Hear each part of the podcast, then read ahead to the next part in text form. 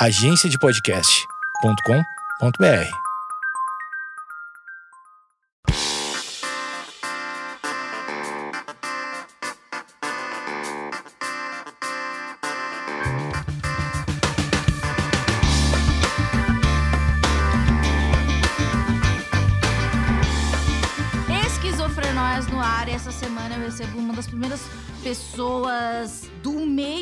digital que me abordou e falando que era fã do programa online. Tati, Eu. você falou comigo no Twitter. Foi, porque você, eu, assim, foi bem quando eu tinha descoberto o meu diagnóstico de bipolaridade. Eu ainda não tinha descoberto que eu também sou borderline, mas eu tinha acabado de descobrir sobre bipolaridade e eu ouvi o- um episódio seu sobre bipolaridade que me ajudou demais.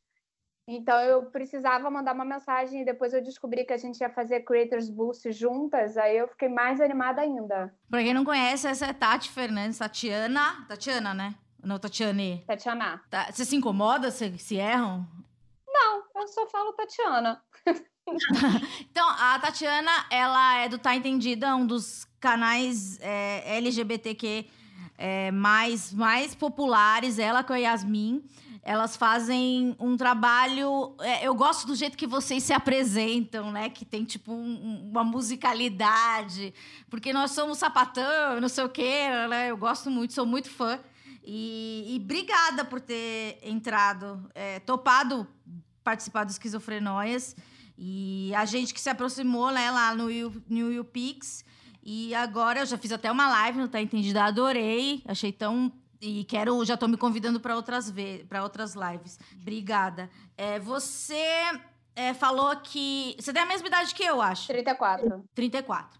É, você, é, há um tempo, foi diagnosticada com bipolaridade. Eu quero só fazer um adendo que no episódio é, que eu gravo sobre bipolaridade, eu também não sabia que também fazia parte do espectro. É, depois eu tive algumas crises de mania e o meu psiquiatra começou a cogitar a possibilidade de transtorno bipolar. Só que tem uma coisa curiosa, eu queria saber se aconteceu com você também. Há 10 anos eu já tomo estabilizador de humor. e- e- fora o antidepressivo. E então, de alguma forma, eu já estava tratando isso. Você já tratava com estabilizador de humor ou foi uma coisa totalmente nova? Era só antidepressivo na sua vida? Na verdade, né, era, era praticamente nenhum nem outro. Eu, eu, primeiro, primeiro episódio que eu lembro de depressão, eu tinha uns 12 anos de idade. E na época era meio que um tabu e fazer terapia, e meu pai não queria e tudo mais. Então, eu meio que fui tratada pela terapeuta do colégio, porque eu ficava no colégio só queria ficar na biblioteca, e eu sempre fui muito das populares, assim. Então, a minha mudança de comportamento foi muito brusca. E aí essa psicóloga, ela me deu muita ajuda nesse momento, e depois eu comecei a perceber que eu tive fases depressivas na minha vida. E nunca tinha ido a um psiquiatra. Comecei a fazer terapia e terapia direto com a mesma terapeuta durante oito anos. Ela nunca desconfiou. Eu sempre desconfiei que tinha alguma coisa esquisita comigo. Nem, nem depressão, assim. Ela nunca me encaminhou para um psiquiatra nem para eu tratar a depressão. E eu sempre Hum. falava para ela, cara, eu acho que tem uma coisa esquisita, eu acho que eu sou depressiva.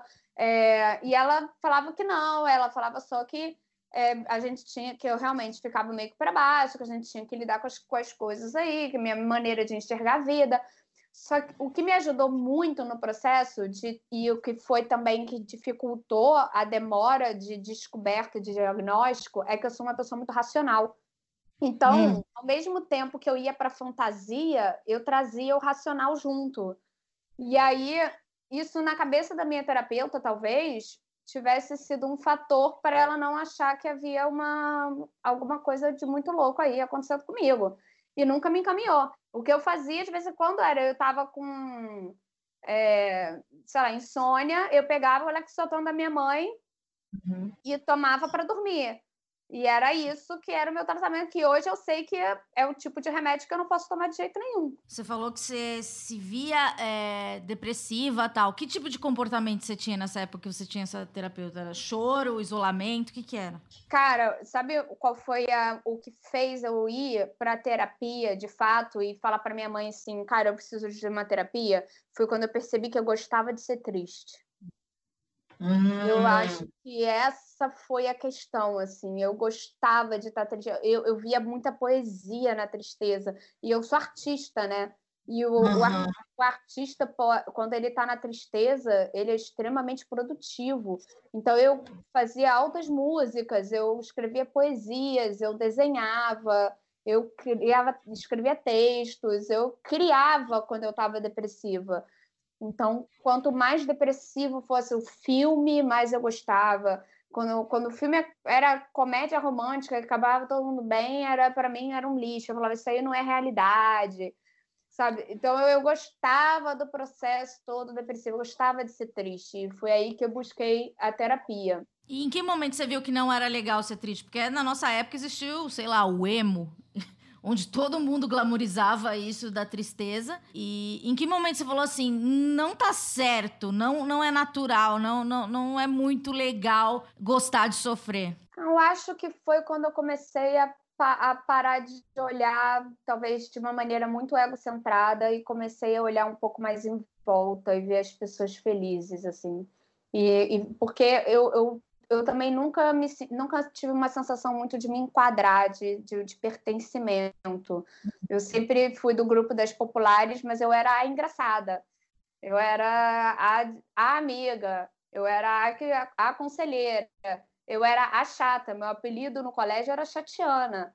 Então, assim, é, era uma coisa que na época a gente passou muito tempo rindo, mas eu passei por violências entre que que eu passei com as minhas amigas, que até hoje eu consigo enxergar como violências e na época a gente enxergava como sendo só um comportamento engraçado, porque a Tatiana ela não é igual a gente.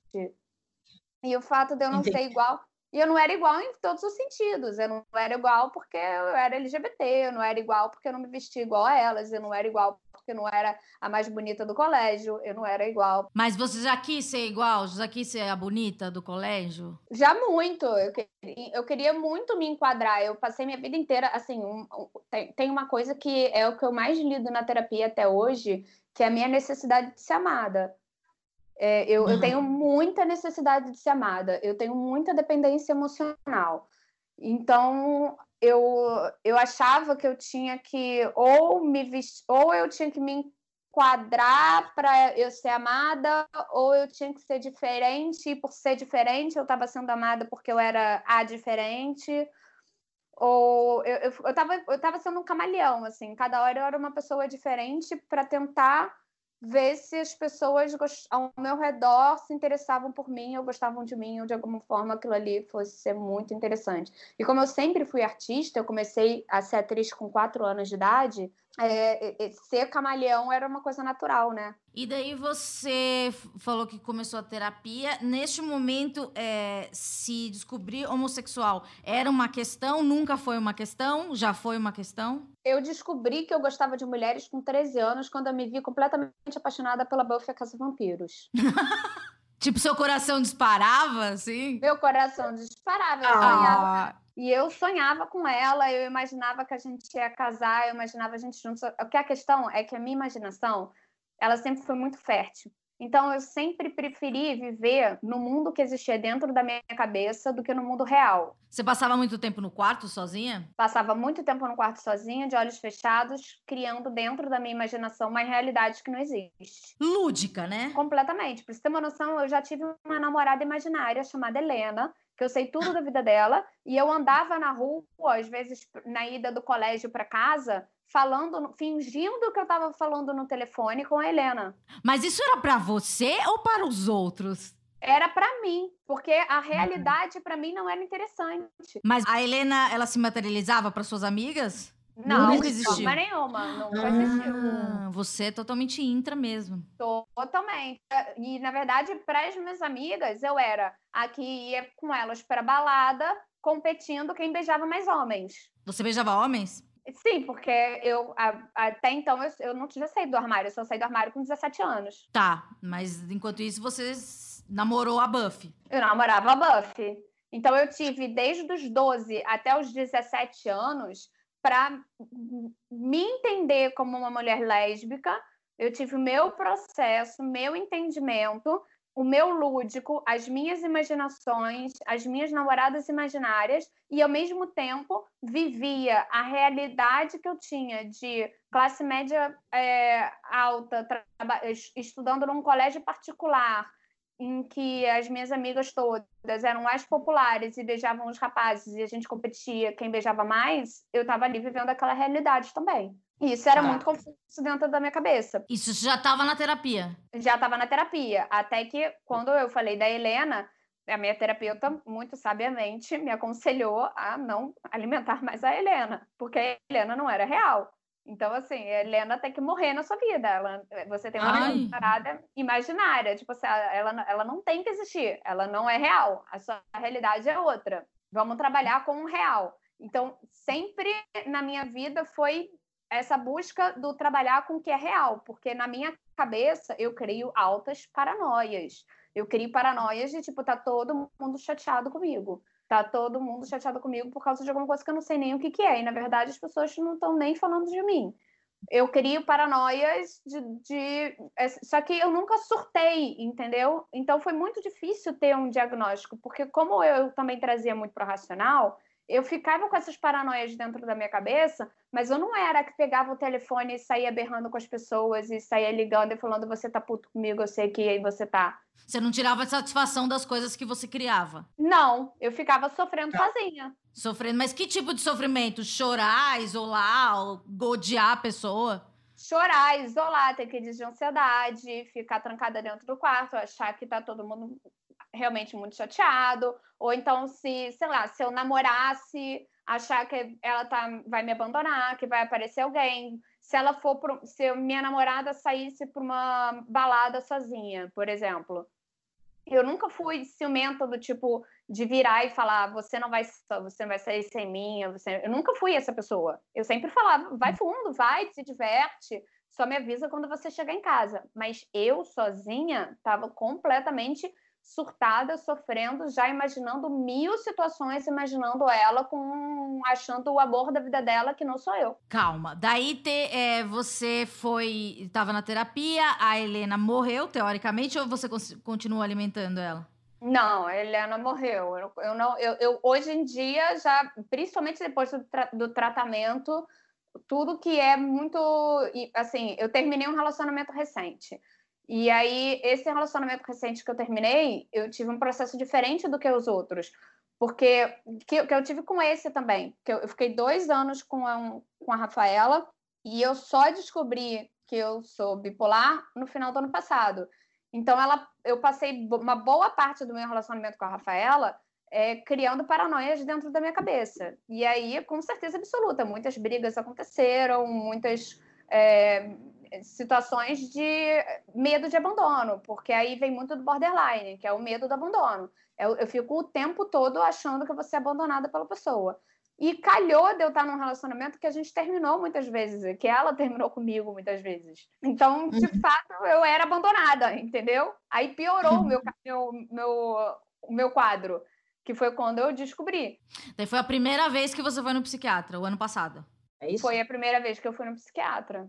E você chegou lá, em qual foi a situação? Te indicaram um psiquiatra, um psiquiatra é, do plano de saúde? Foi uma psiquiatra do plano de saúde, mas assim, assim que eu cheguei lá, eu me apaixonei perdidamente por. Eu, eu dei sorte em tudo. A, a a primeira foi certa para mim, a psiquiatra logo de cara foi a certa para mim. Eu dei muita sorte nesse, nesse lugar, assim, eu não tive problemas, eu não tive que procurar mais de um psiquiatra. psiquiatra. Teve uma vez que a minha psiquiatra estava de férias, e aí me indicaram um outro cara enquanto isso, eu odiei ele. Eu queria voltar para ela de qualquer jeito. Então, uhum. assim, o, o, dele eu não queria nem ouvir falar. Por quê? Eu procurei minha psiquiatra quando a minha terapeuta nova virou e falou: Eu acho que você é borderline. Ela chegou com borderline primeiro, antes de transtorno bipolar. Exatamente. Ela falou: Eu acho que você é borderline. Por causa de todas essas questões em relação ao meu namoro. E você aceitou essa palavra? Porque é um termo assim, bem, né? Tipo, borderline, medo do abandono, etc. Você, você acolheu eu acolhi, iluminou uma, uma lâmpada para mim. Porque eu entendo isso, porque tipo, parece que a gente finalmente tem alguma coisa, né? Eu me encaixo em algo. Sim, agora faz sentido. É, exatamente, iluminou uma, assim, foi um alívio, foi, foi uma coisa do tipo, beleza, agora eu sei por que, que eu fico tão me sentindo assim. Agora eu sei por que, que eu tenho tanto medo dela me abandonar. Agora eu sei por que, que na minha cabeça, se ela tá conversando com alguém ali na esquina, ela tá apaixonada por essa pessoa que ela tá conversando na esquina. A, a, a, sor, a minha sorte e a, azar, porque também foi o que demorou o meu diagnóstico, é que eu não agia. Eu nunca fui a borderline de brigar, eu nunca fui de berrar, nunca fui de tacar coisa, eu nunca fui de criar cenas e tudo mais. A não ser quando eu bebia. Uhum. E aí, hoje, eu voltando atrás no meu passado, eu consigo ver situações em que eu bebia e aí eu, eu ia pro pico da mania, da loucura da, da, da loucura total, da inconsequência, de ter feito coisas que as pessoas me contavam no dia seguinte e eu falava, cara, eu não fiz isso, não. Que eles chamam de despersonalização, né? É. Você, daí você disse que a sua psicóloga falou que talvez você fosse borderline, etc. Daí você chegou lá na, na psiquiatra. Ela chegou primeiro com um transtorno bipolar, foi isso? Ela chegou falando que ela achava que eu não era borderline e que eu estava dentro do espectro da bipolaridade, mas que era uma coisa que ela não poderia dizer logo de cara, que a gente teria que fazer algumas consultas, que a gente teria que, né? E, e a consulta dela é tipo uma hora e meia de consulta. Sim. E aí ela falou, cara, a gente precisa ir, devagar e vamos ver não sei o que. Não, não. Eu estava eu tava numa época que eu estava muito depressiva. E aí ela falou assim: eu vou te dar aqui um. um... Eu estava muito, muito depressiva e eu estava com muita ansiedade. E aí ela falou assim: eu vou te dar um remédio aqui para dar uma diminuída aqui na sua ansiedade. Tudo. Vamos, vamos ver, mas eu acho que você está dentro do transtorno. Mas eu ainda não estava tomando o inibidor de humor. Estava tomando só esse remédio que ela tinha indicado, que era o aprazolam. Tá. Aí eu comecei a tomar o aprazolam, larguei o tratamento. Por quê? Não sei. Larguei o tratamento. Tipo, chegou uma hora que eu falei, ah, tô bem, não preciso mais. Tipo, não... não... Eu... porque até então ela tinha falado que eu estava dentro do espectro da bipolar. Ela falou com tanto cuidado, ela não chegou e falou assim, você é bipolar, entendeu? Ela falou assim, uhum. ah, você você está dentro do espectro, você é muito, muito leve, eu acho, você é muito tranquilo. Porque eu realmente nunca tinha tido um surto muito grande, nunca tinha tido nada. Então, tipo, não, não eram as características muito, muito claras de um bipolar. Até porque eu não tinha é, é, ataques de mania muito altos e muitas depressões. E, por isso que era mais difícil de me diagnosticar, porque eu tenho os dois ao mesmo tempo. Uhum. Que é sim possível tá maníaco, né, que é eufórico e depressivo ao mesmo tempo, né? Você consegue explicar essa sensação? Essa sensação é muito louca.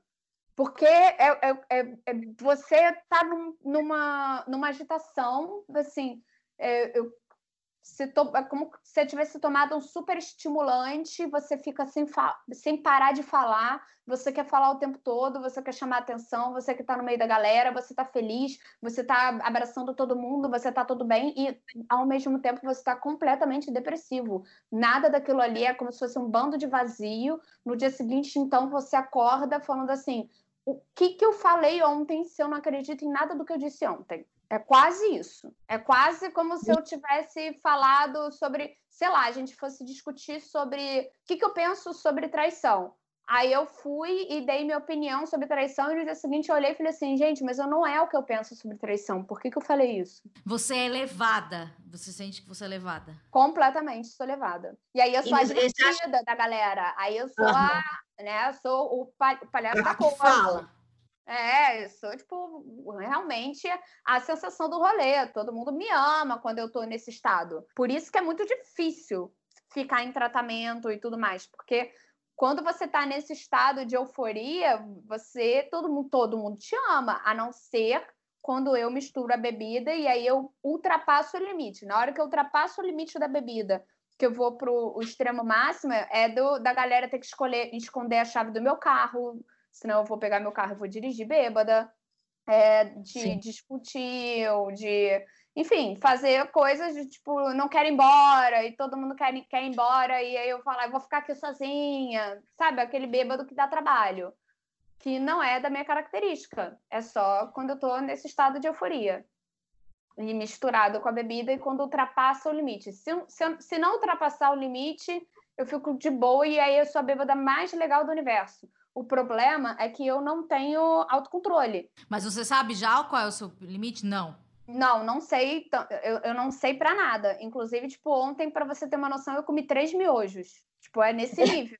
é um nível de compulsão. Eu, eu, eu, se, eu, se eu entro, se eu tô em algum momento que eu entro num nível de compulsão, eu tomo um litro e meio de café por dia.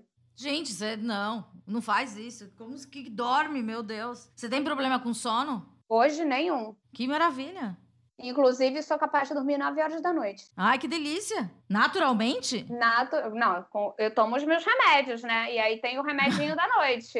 Entendi. Mas não, não tenho não tenho problema para dormir, o café não me modifica em nada. Você falou que é, desistiu do tratamento, daí como você voltou? Aí quando eu comecei a ficar com crises de ansiedade de novo. Mas elas eram muito parecidas com a que você já tinha ao longo da vida ou era algo totalmente inédito? Não, hoje em dia as crises que eu tenho hoje em dia de ansiedade são coisas que eu nunca tinha tido na minha vida. Fale mais. É, essas que eu fui na, nessa época que eu tinha parado o tratamento, eu tinha crises mais leves de ansiedade.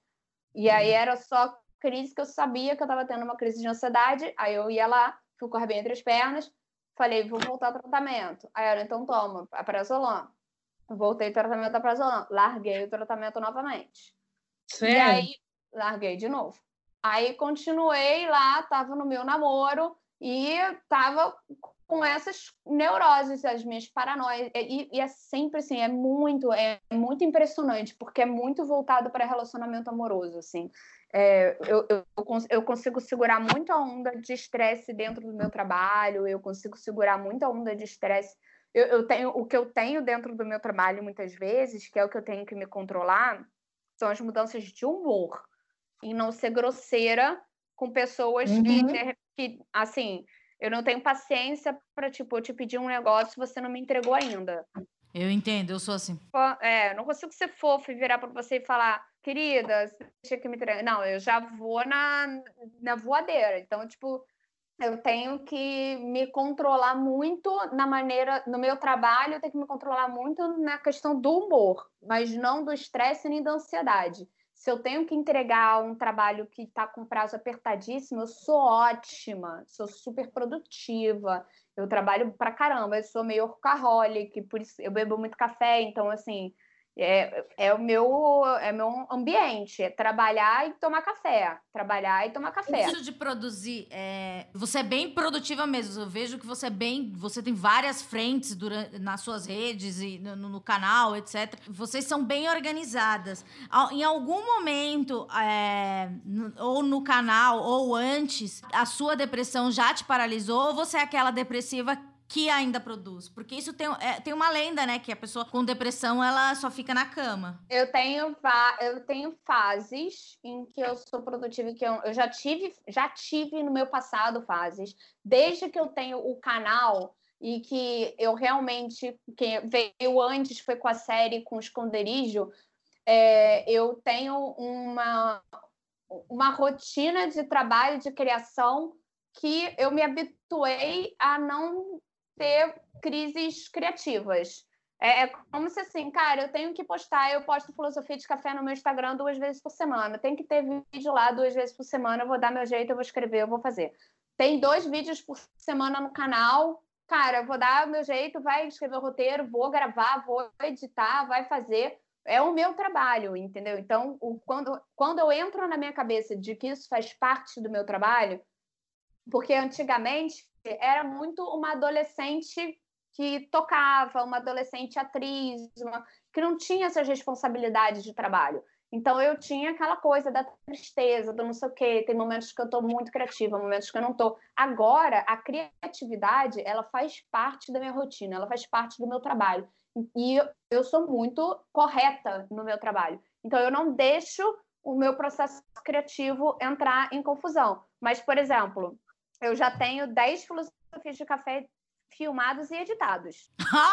Gente! E eu achava que eu era a louca da frente. Não, já tenho 10 filmados e gravados ali pela minha frente. Porque eu sei que, assim, essa semana, essas duas semanas eu não estava bem.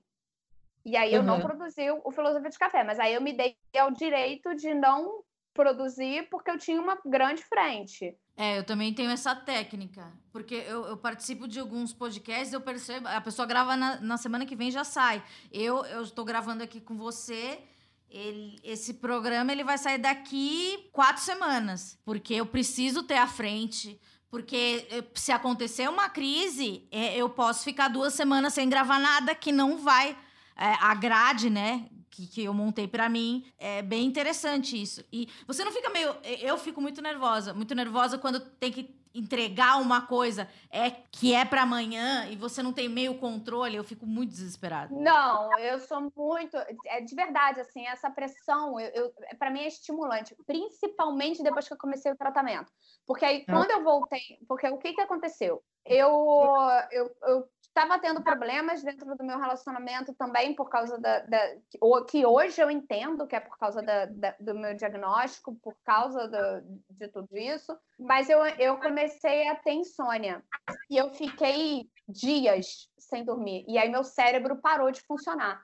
Eu falava coisas erradas. Ao invés de eu falar da a gaveta do armário, eu falava o armário da gaveta. Sim, eu já passei por isso. Cara, muito louco. E, eu, e uma, uma das coisas que eu mais amo em mim é a minha capacidade de, de raciocinar, é a minha capacidade de uhum. pensar. Eu tenho um raciocínio muito rápido.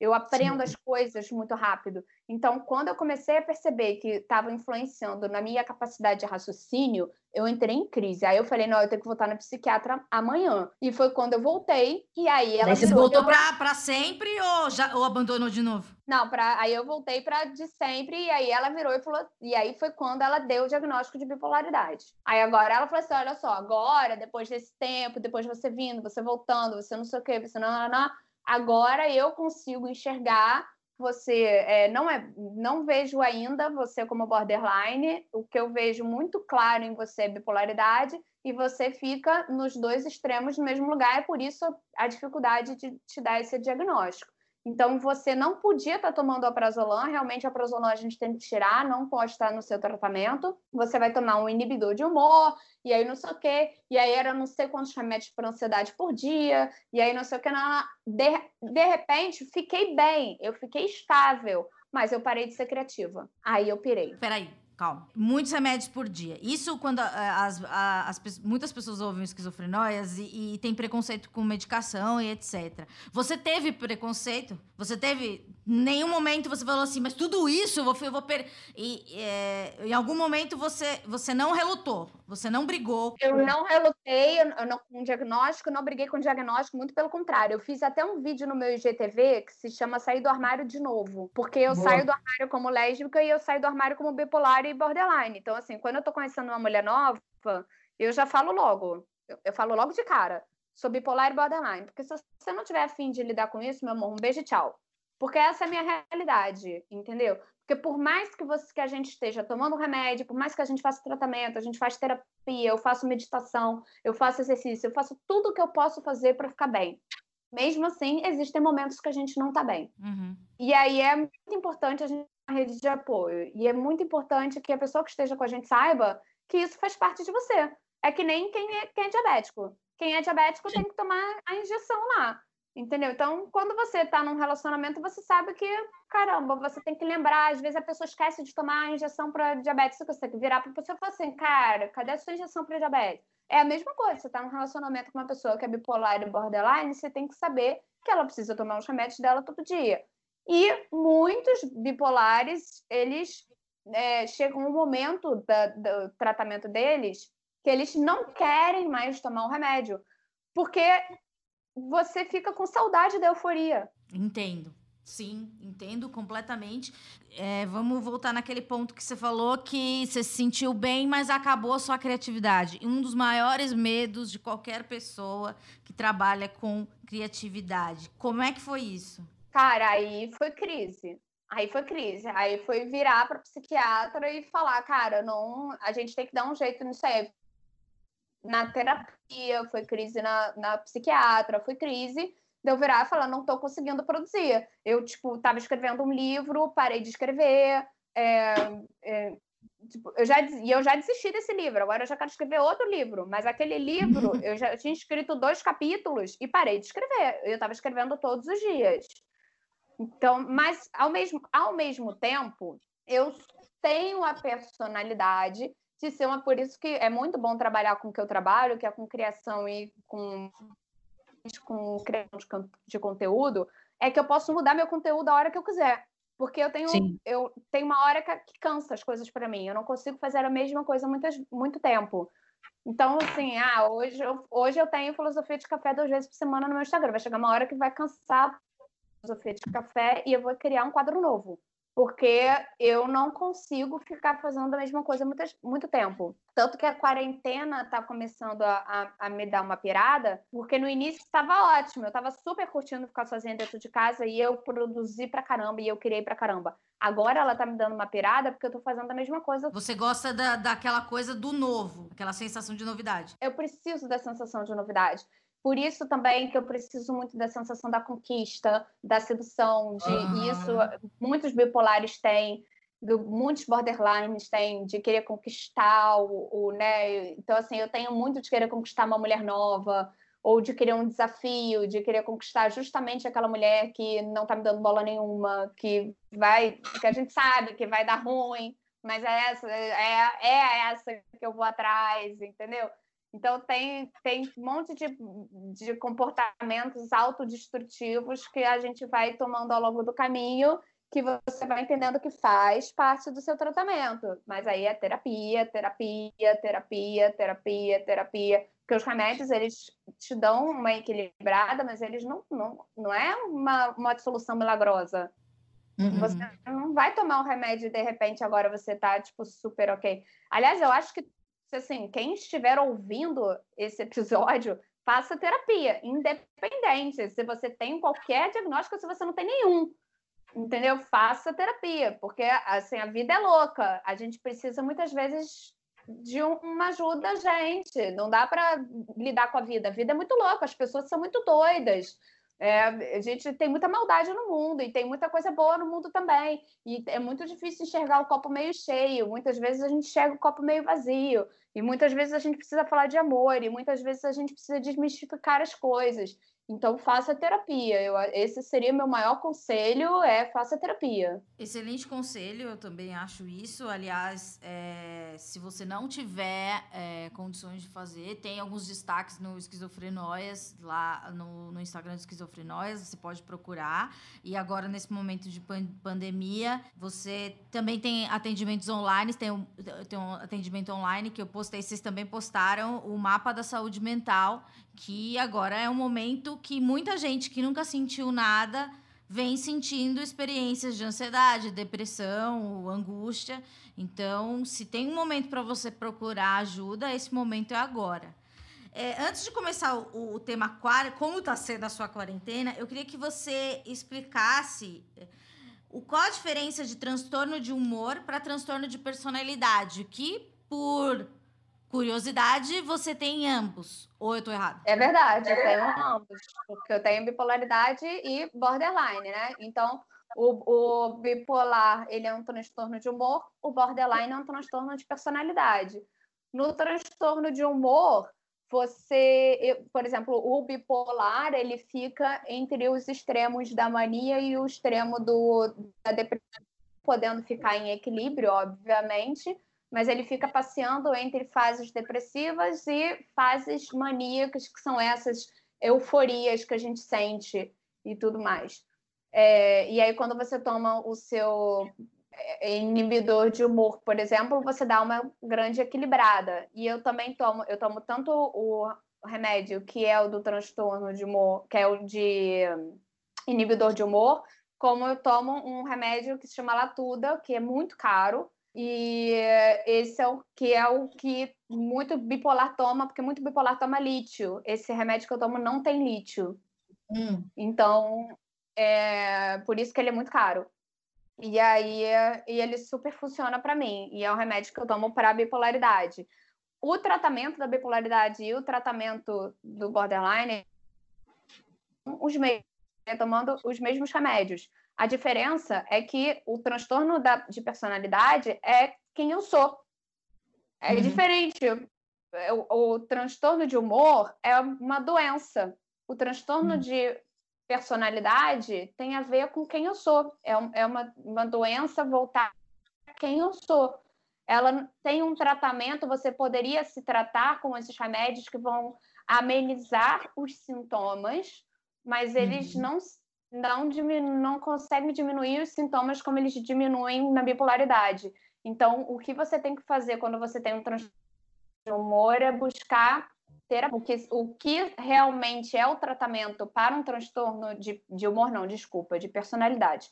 O, qual é o, o tratamento para um transtorno de personalidade é a terapia.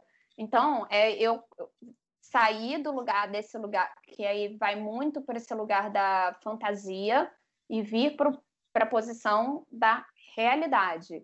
O borderline, que é esse que eu tenho, são pessoas que elas ficam. A tradução literal são pessoas que estão no limite. Então, elas ficam muito ali em, no limite do estouro ou do calmo. Você quer emoção. É, é emoção e ele tem emoção. Então, ele é muito intenso. E aí, o que acontece é que, tipo, existem muitos borderlines, por exemplo, que no meio de uma briga tá com uma cadeira na parede. Eu nunca tive uhum. o meu, meu, meu, meu, tipo, quem, o meu borderline, eu não sei nem se eu tô falando as palavras certas, gente, me perdoa se não, porque é muito recente para mim. Foi no final do ano passado que eu fui diagnosticada. Então, assim, eu tô aprendendo ainda sobre isso, lendo sobre isso, é muito novo para mim. Mas eu sou, tenho um grau meio que leve, vamos assim dizer. Eu nunca peguei uma cadeira e taquei ninguém. Eu nunca mandei ninguém, tipo, pi, sabe? Tá. Nunca, nunca mandei ninguém, nunca xinguei ninguém. Eu, numa discussão, eu, eu, eu, não, eu não sou muito de levantar voz. Eu tenho uma. Eu, eu, eu tenho um autocontrole muito grande. E normalmente não tem esse autocontrole. Eles são bem estourados, eles são bem intensos. O que eu tenho borderline, que é muito borderline, é tipo assim: conheci alguém, me apaixonei. Uhum. Ah, conheci, virou amor da minha vida, já estou imaginando os filhos, já imaginei o casamento, já imaginei o... a gente velhinha no asilo fazendo dança de salão. No dia seguinte pode ser que eu não queira mais essa pessoa, entendeu? E você já falou pra uma pessoa, assim, tipo, com essa frieza? Cara, nesse, recentemente, recentemente, tipo, duas semanas atrás, eu conheci uma menina online e dois dias depois eu mandei um áudio de 10 minutos pra ela. E ela ouviu? E ela ouviu. Assim. Mas ela continuou com você? Não. Eu acho que é mais difícil você continuar com uma pessoa é, porque ela te manda um áudio de 10 minutos do que falar, ah, eu sou bipolar e borderline. Tipo, ah, beleza, tem tratamento. Você vai no médico, você toma um remédio? Ah, beleza, eu aguento. Mas o problema, áudio longo é foda. Exatamente, mas o problema é que isso é do borderline, entendeu? É do, do da, da muita intensidade. É tipo você, a sensação que você tem é que você tá namorando já. Tipo, eu também tive um encontro desses, esses encontros de quarentena, né? Tive um encontro com uma menina na quarentena. O que é um encontro de quarentena? É, é tipo um é uma chamada de vídeo com a pessoa, né? Daí você conheceu ela no Tinder? Eu conheci, tipo, numa festa online. Nossa, gente! É, o mundo, o mundo tá mudado. É o novo normal, né? Festa online. Daí vocês foram pro privado? Eu sou, desculpa, eu não sei como é. Foi uma festa online, tipo, no, no, nesses aplicativos que a gente fala com pessoas. Só que, que dá pra botar várias pessoas na tela, sabe? Tá. Gente, mas como você se interessou por um quadradinho? E aí, não, aí, tipo, me interessei, achei ela bonita, não sei o que, começamos a conversar. Aí a gente começou a conversar no privado. Aí a gente falou assim: uhum. ah, bora amanhã fazer então um encontro online, vamos. E a gente fez, ela pediu um japa na casa dela, eu pedi um japa na minha casa, a gente ligou a chamada de vídeo e ficou batendo papo enquanto a gente comia um japa. Se isso fosse um encontro normal, que eu for ter com uma pessoa, eu vou ter um encontro de, sei lá, duas horas, né? Fui, encontrei a pessoa no Japa, almocei, a gente se despediu, ficou ou não, não sei, deu beijo ou não, não sei, foi cada uma para sua casa, ou então foi a um cinema, uma coisa assim. Cara, eu fiquei conversando com a menina durante seis horas. Intensas. É intenso, entendeu? Então, assim, eu, eu já gastei com a menina um, tipo, três semanas de conversa no WhatsApp para a gente se conhecer. Eu não, eu não tenho a paciência do vamos se conhecer aos poucos, te respondi, passou dois dias, não respondi, mas aí respondi de novo porque lembrei de você. Não, para mim, se você não me mandou mensagem nesses dois dias, então significa que você não se importou por mim, porque você não lembrou de mim, porque você não pensou em mim em nenhum momento, e aí a minha cabeça começa a pirar. E aí, esse tratamento, essa operação que vem na minha cabeça, é só terapia, não adianta, não tem remédio para isso. Então é, é, por isso que é um transtorno de personalidade. E você re, é, racionaliza, mas você já tinha o, o, hábito de racionalizar mesmo sem a terapia, o que eu imagino que tenha te ajudado a sobreviver na, nesse mundão. Exatamente, por isso que eu nunca surtei na minha, nunca tive nenhum surto grave assim na minha vida. Então, o fato de eu, eu racionalizo, eu falo assim, não, mas peraí, tudo bem. De repente, ela não me respondeu agora porque ela está trabalhando. Muitas vezes, eu não respondo a pessoa na hora. Eu consigo ter esse tipo de raciocínio, mas dentro de mim tem um loop que, que fica fora da realidade. Aí, o que, que eu faço às vezes? Ligo para Yasmin. Ela é sua rede de apoio. Ela é minha rede de apoio. Falo, ó, oh, tô dando uma surtada. Aconteceu isso, isso, isso com a menina. Tô viajando. Pô, amiga, claro que você tá viajando. Tipo, a garota às vezes não deixa ela. Cara, dá o tempo para ela te responder, dá o tempo para ela sentir saudade de você. Eu não consigo dar tempo para a pessoa sentir saudade de mim. Eu já quero, tipo, por, entendeu? Eu já quero. Ai, não, eu te amo, eu quero voltar a namorar com você. Tipo, às vezes eu nem quero voltar a namorar. Mas naquele momento quis. Mas naquele momento eu queria muito. Tá, mas se a pessoa já namorou com você, ela sabe que você muda de opinião muito fácil. Não sei se sabe, eu acho. É, eu, eu não sei o quanto que as pessoas entendem isso, sabe? Eu acho que eu, eu, eu tenho uma frase que eu repito muito, e eu repito muito tanto para mim quanto para os outros. Eu falo assim, cara, é muito difícil ser eu. é muito difícil ser eu. Porque eu não sei, eu nunca sei o quanto as pessoas conseguem compreender as coisas que estão dentro da minha cabeça, porque são coisas muito malucas. Apesar de eu ter o meu lado muito racional, eu tenho um lado muito doido na minha cabeça. Eu tenho uma visão muito doida de mundo, eu tenho uma visão muito doida de pessoas, eu tenho uma visão muito doida de moral, eu tenho uma visão muito doida de comportamento. Mas aí, sei lá, eu faço uma filosofia de café que aí eu falo sobre não cobrar atitudes dos outros, e aí eu vejo, tipo, 10 mil pessoas ali comentando, falando: caramba, eu sinto exatamente a mesma coisa. Aí eu fico: será que eu sou tão doida assim? Tipo, será que eu sou tão diferente assim do que as pessoas? Ou eu tô me colocando nesse lugar de tão diferente? Entendi. Olha, eu tenho uma. Você falando disso, é, eu lembrei de uma paranoia que eu tinha, que era. Eu achava que todo o grupo do WhatsApp existia um grupo sem eu para falar sobre mim. Você também tem essa? É, tenho total. Ah, mas isso é tão horrível. Mas você, eu racionalizando, falo, cara, quem sou eu no mundo para achar que eu sou a única que merece um grupo só para falarem de mim? Você não sabe quantas vezes eu já ouvi das pessoas falando assim, Tatiana, o mundo não gira ao seu redor. E daí, você, qual é a sensação quando alguém fala isso? Cara, a sensação é tipo assim, beleza, você tem razão. Racionalmente, eu entendi o que você tá querendo dizer o meu corpo fisicamente ele ainda não conseguiu entender. Eu estou uma paranoia, essa paranoia ela pode estar me gerando, por exemplo, durante o meu namoro, e aí foi bem no início do começo do tratamento, eu tinha paranoias que me levavam a crises de ansiedade, que o remédio que eu tomava para ansiedade não supria. Nossa. Eu, eu ficava, o meu coração acelerava, eu achava que eu ia ter um infarto eu não, não eu, era, meu corpo tremia. Então, por causa de paranoias, eu não brigava com a minha namorada por causa disso. Eu não, tive algumas brigas por causa de paranoias minhas, tive, Acho que também falta um pouco de estudo do outro lado, acho que faltou também um pouco de compreensão de que, tá, que eu estava passando por isso, de entender também que, às vezes, cara, aí, aí vai muito meu conselho também para quem está ouvindo, que de repente tem uma namorada que é borderline, sabe? É, tipo, tenha carinho. Assim, tenha carinho com a paranoia da outra. Tipo, tipo, se você, se ela tá na, naquele momento e ela vira para você, ela fala, ah, você tava conversando com a fulana de tal, você tá tendo alguma coisa que eu não tô sabendo? Tenha carinho e vira e fala, não, amor, eu gosto de você. Uhum. Talvez isso, só isso já seja o suficiente para você tirar a pessoa de uma paranoia. Se for uma pessoa racional como eu, era suficiente, entendeu? Para mim, se eu entro numa paranoia dessas com uma namorada minha e ela vira para mim e fala: Não, amor, eu, eu tá tudo bem, tá tudo bem entre a gente, eu não quero terminar, eu tô feliz do seu lado, eu, eu vou, ficar, vou ficar bem. A questão é que eu tinha medo de ser abandonada e eu era abandonada.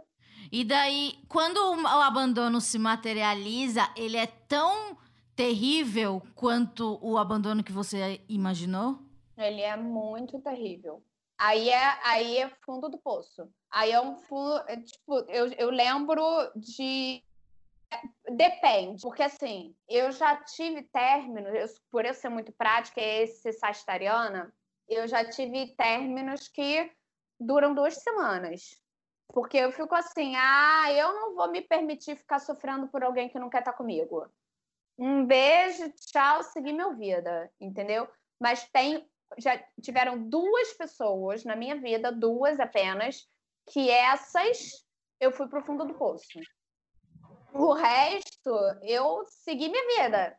Na, e, eu, e eu tive cinco namoradas. O resto foi tipo, ah, duas semaninhas, tá de boa, já já tô aqui bem, pronta para a próxima. Mas essas duas que eu tive realmente uma, uma obsessão, e eu, o que eu tive por elas foi obsessão. Essa é a palavra. Eu fui completamente obcecada por essas duas mulheres. E aí, quando terminou, era eu, eu lembro de um término meu que eu, liga, eu liguei para Yasmin e eu chorava e eu falava assim: eu vou morrer, eu não vou conseguir, não vou aguentar, eu vou morrer, eu vou morrer aqui agora. É, meu coração vai parar de funcionar. Eu, porque a dor que eu estou sentindo é tão grande que o meu corpo não vai ser capaz de suportar isso. Eu desliguei o telefone com a Yasmin, eu parei de chorar e parei de sofrer. Nossa, há uma explicação? É, é, é esses meus, meus altos e baixos. Uhum. É, são os meus extremos. Eu sou extremo. Ela é intensa. É, é intensa. É intensa nos dois lugares. Eu desliguei o telefone, chorei meia hora e parei de chorar e falei: acabou. Não tenho, não tenho mais problema nenhum, não tenho mais sofrimento, não tenho mais. Eu tô bem, eu tô, eu tô vivendo aqui. Continuei obcecada pela menina, continuei querendo voltar com a menina, voltei com ela, tivemos outros, é, outras idas e vindas virou uma coisa de obsessão mesmo, a, a ponto de eu até hoje não saber se assim eu quero voltar ou é, é, é, é uma, uma obsessão minha, de eu achar que eu não tenho, é, de que eu não, não vou ter outro amor, de que eu não vou, não vou ter outra pessoa, de que é essa pessoa é a única pessoa capaz de, de que já sabe tudo da minha vida, que já, já passou por tudo. É, por, Sabe uma coisa que eu percebi recentemente, é, é desse, desse meu date online? É hum. que esse, esse tempo de resposta que eu ficava esperando dela me responder dois dias que demoraram para responder, isso me gerou tanta ansiedade que eu virei e falei assim: para que, que eu quero isso para mim? Boa. Para que, que eu quero relacionamento? Para que, que eu quero. É... Isso, isso me gera. Isso está me gerando mal, assim, eu estou ficando errado. E o, e o que é louco aconteceu agora foi que eu fiz um mapa astral nesse exato momento, antes de eu Sim. falar com você.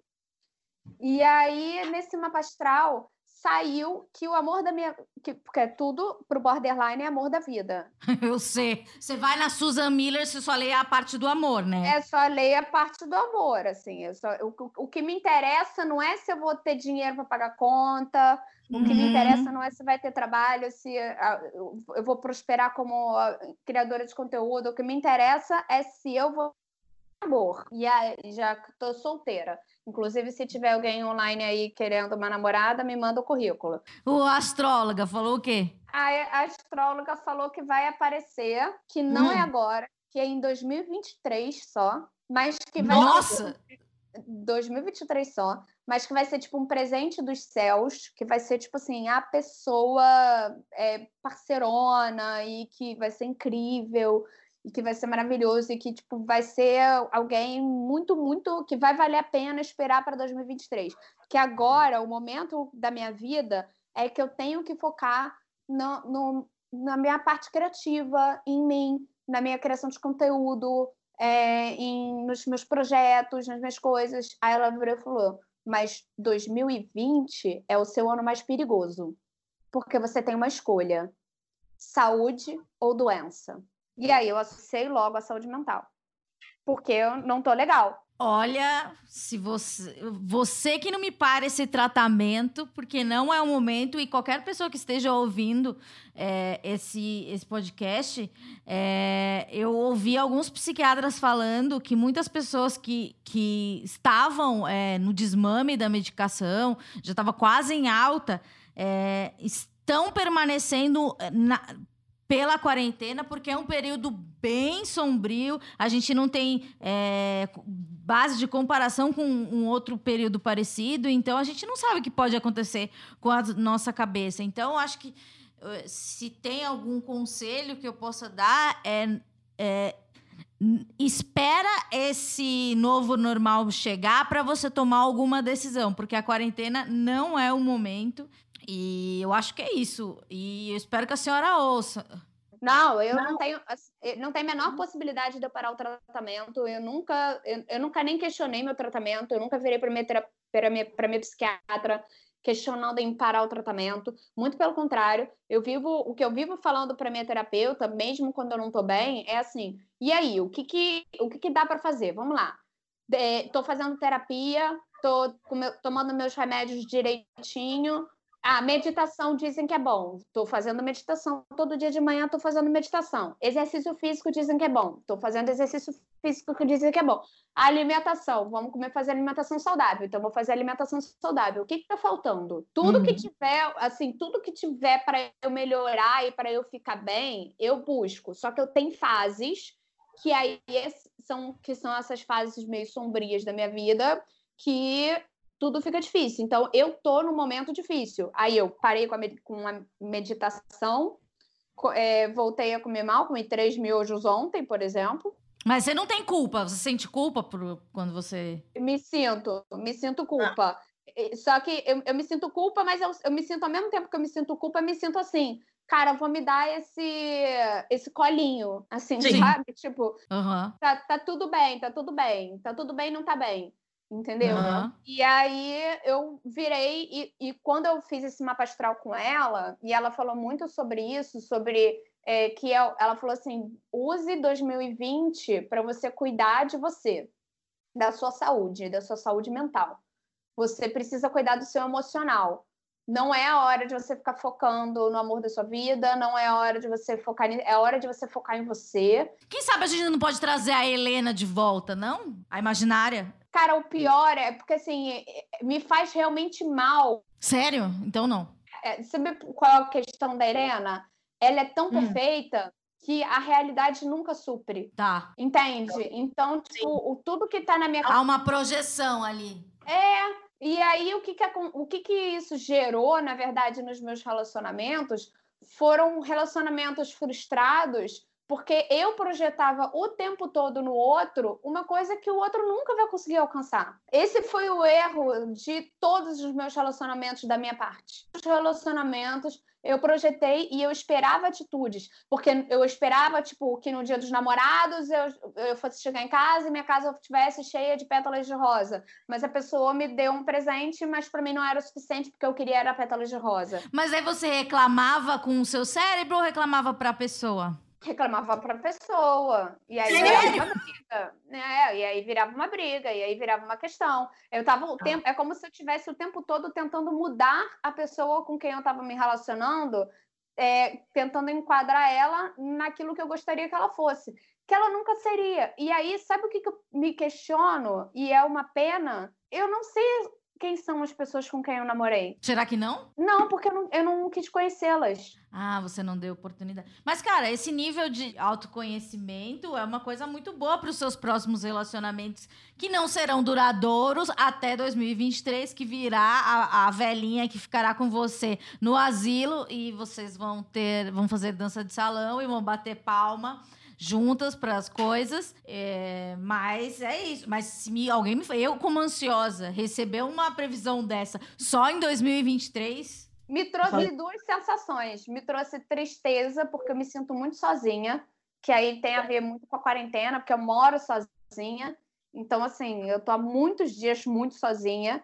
E eu tô cansada de ser sozinha. Eu tenho uma sensação de, tipo assim, eu tenho 34 anos, cara. Eu ainda não casei, eu ainda não tive filho, minha carreira ainda não tá no lugar que eu tô. É muita pressão que eu coloco em cima de mim para estar tá no lugar que eu projetava para para minha vida, sabe? Você já teve raiva da quarentena? Eu já tive raiva. Porque eu achava que era uma coisa para mim, de tão importante que eu sou. Eu já tive um monte, eu já tive 50 milhões de sensações. Eu já tive sensação de, de de, sei lá, cara, de ter raiva de ter terminado o namoro antes da quarentena e podia estar junto na, na quarentena e querer voltar, e sabe? Tipo, eu já tive, assim, 50 milhões de sensações diferentes em relação à quarentena, mas a solidão é a maior delas. Mas não dá pra ficar com uns 40 chats no Tinder ao mesmo tempo? Não dá pra? Daria, mas aí, aí veio mais uma questão para mim que foi uma, hum. foi uma paranoia minha, que foi, eu quero fazer, que eu vou fazer um filosofia de café sobre isso. Que quando eu tava fazendo date com a menina de seis horas, eu virei para ela uhum. uma hora e eu falei assim: para que que eu tô falando com você? Eu não faço não. ideia de quando essa pandemia vai acabar.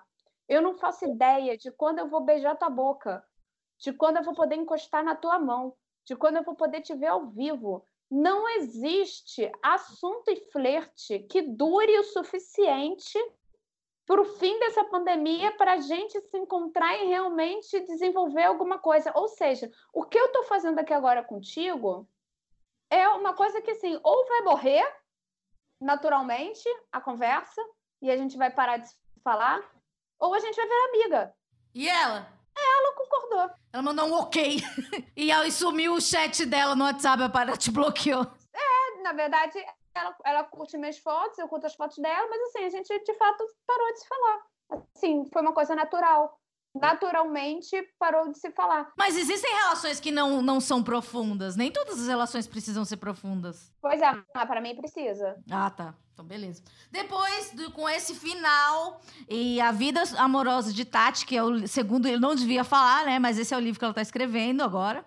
É, já tá no quarto capítulo, já o capítulo do quarentena tá, tá, tá babado. Se você quiser participar de um capítulo, encontre é, Tati no, nas, nas, baladas online e entre no, no Instagram dela, acho que é underline Tati Fernandes. Se você escrever Tatiana Fernandes lá, vai, vai, aparecer. Eu, sou, eu vou aparecer. E ela, ela busca por uma garotinha farm. É isso, né, que você busca. Se você é uma garotinha farm e gostou dessa voz, porque essa mulher tem uma bela voz, e ela é muito bonita e tem um dos cabelos mais bonitos que eu já vi. É muita jojoba. Querida, foi muito legal. Obrigada, você é uma linda. Quero dizer que é, se você estiver em algum momento muito bad, é, se você conseguir editar o, o áudio de 10 minutos para dois, eu vou te ouvir e, e, eu posso te ajudar se estiver no meu alcance. Saiba que eu gosto muito de você e mesmo a gente não sendo amigas muito próximas, é, eu tô muito aí para você. Pode me contar suas histórias. Acho emocionante a sua vida. Não sabia da existência desse negócio de balada online, já achei jovem demais, né, pra mim. Mas é isso, obrigada. É, quem não conhece o canal, tá entendida. Dois vídeos por semana, porque ela grava muito, muito produtora. A gente grava muito e a gente tem duas lives por semana também lá no Tá Entendido. E tem uma live por semana no Instagram também. Então, assim, a gente tem muito conteúdo, dá para você ver bastante a gente. A gente trabalha bem mesmo. Quero muito agradecer a oportunidade de estar. Tá, eu sou, sou, completamente apaixonada pelo seu podcast. Eu acho que é um podcast de muito necessário. Assim, é, gostaria que você fizesse outros sobre bipolaridade borderline, porque eu, eu realmente não tenho know-how suficiente para poder falar para as pessoas. O que eu posso dizer sobre a minha experiência é queira ficar bem. Assim, tipo, se eu pudesse dar um conselho para quem está ouvindo, é queira ficar bem, porque é o primeiro passo, assim, a gente tem que querer ficar bem. Então, se, se, a gente começa a pesquisar e a gente faz o nosso tratamento, o médico falou para fazer tratamento, faz o tratamento. Se falou para fazer terapia, faz terapia. Se falou para mudar a alimentação, muda, vai, vai, ah, vai fazer, queira ficar bem.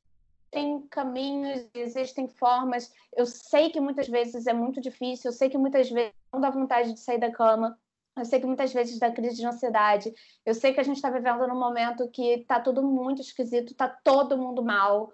Eu sei disso, mas o primeiro passo é queira ficar bem, porque é possível ser feliz, é possível ter uma tipo, muito maravilhosa. Essa, a, a, eu tenho certeza que esse amor da minha vida vai aparecer, seja em 2023 ou seja no final desse ano, não me importa. Mas eu sei que eu vou, eu vou ser outra pessoa que eu fui para as minhas namoradas antigas, porque eu quero ficar bem. Entendeu? Então, assim, eu, eu busco muito essa minha melhora porque eu quero ser essa pessoa melhor para os meus amigos, eu quero ser essa pessoa melhor para minha família, eu quero ser essa pessoa melhor para minha futura namorada, mas principalmente eu quero ser essa pessoa melhor para mim mesma. Então, esse é o recado que eu tenho final aqui para dar. Você é ótima. É isso que eu tenho para dizer. Semana que vem a gente volta e paz nos estádios. Beijos.